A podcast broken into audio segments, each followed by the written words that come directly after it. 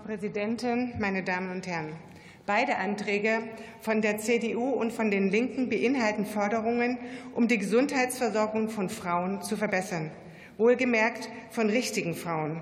Also um es mit den Worten der Linken zu sagen, von erwachsenen Menschen mit Uterus. Das steht wirklich so im Antrag. Ich brauche sicherlich nicht zu betonen, dass aus naturwissenschaftlicher Sicht sowieso nur Frauen einen Uterus haben können. Männer in Frauenkleidern sind höchstens möchtegern Frauen. Doch nun zur Sache.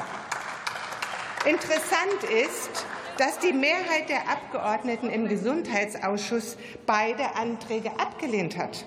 Gerade die feministisch angehauchten Grünen und Roten verweigern von Endometriose betroffenen Frauen also notwendige Hilfe.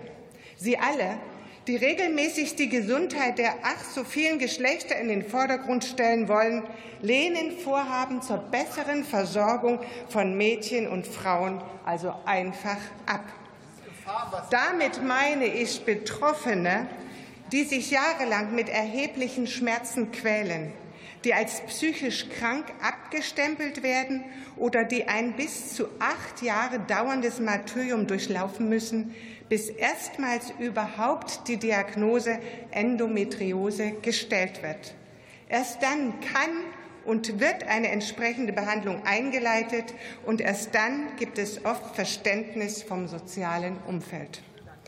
Indem sie den Betroffenen das Bemühen um eine bessere Versorgung und Forschung verwehren, nehmen sie den Frauen nicht mehr nur den Glauben an unser gutes Gesundheitssystem, sondern vielleicht auch die Möglichkeit, jemals Kinder bekommen zu können.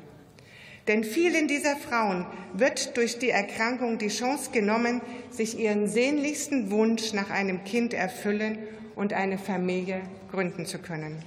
Zur Klarstellung.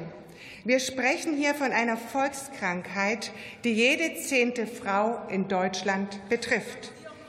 Aktuell sind von den 736 Abgeordneten dieser Wahlperiode hier im Bundestag 256 Frauen.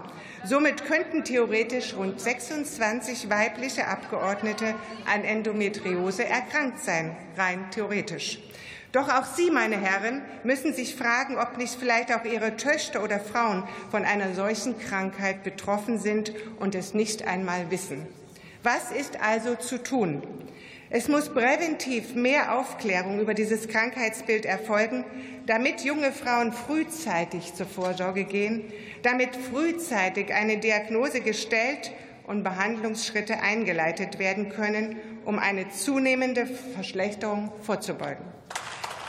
Die Aus die Aus- und Weiterbildung der Ärzte muss verstärkt auf dieses Krankheitsbild ausgerichtet und es müssen mehr Forschungsprojekte initiiert und gefördert werden. Das wäre zumindest mal ein guter Anfang. Vielen Dank.